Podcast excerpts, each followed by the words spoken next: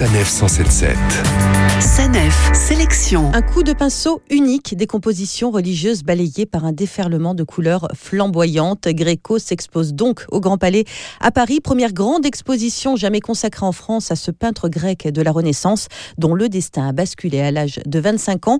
Guillaume Kins, commissaire de l'exposition. Il va décider de changer de vie, de s'installer à Venise. Il va être séduit par la couleur de l'école vénitienne et ensuite il va tenter sa chance à Rome. À Rome, il va rencontrer l'art de Michel-Ange qu'il va à la fois admirer mais en même temps jalouser et entend parler de l'Espagne, entend parler du monastère de l'Escorial qui est en train de se construire pour lequel on cherche des talents. C'est décidé, Gréco s'installe en Espagne à Tolède et là il deviendra le Gréco que tout le monde connaît et pratiquera euh, cet art absolument inouï qui euh, illumine encore aujourd'hui les, les, églises et les musées de, de, Tolède. Un artiste exceptionnel pour une exposition qu'il est tout autant. Il n'y a qu'à s'attarder et on ne peut faire autrement devant l'Assomption, le tableau emblématique de Gréco qui s'élève majestueux au cœur de cette exposition. C'est la première fois que nous avons euh, la chance de pouvoir remontrer ce tableau depuis 1906, même depuis 1904 en Europe. C'est un tableau gigantesque qui fait 4,60 m de haut. Ça a été le point de départ de ce grand projet Gréco, mais pour Gréco, c'est aussi le point de départ de sa carrière, parce que c'est la première commande qu'il a lorsqu'il s'installe à Tolède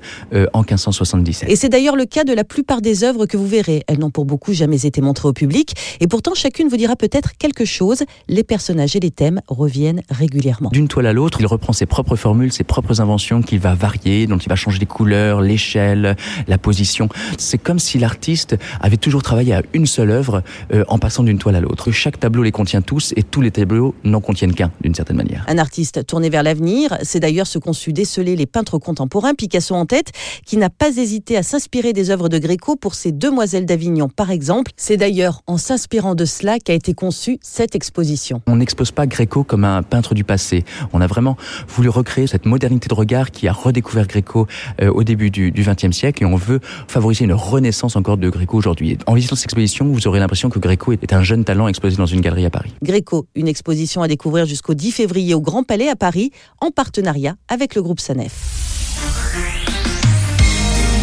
Retrouvez toutes les chroniques de Sanef 177 sur sanef177.fr.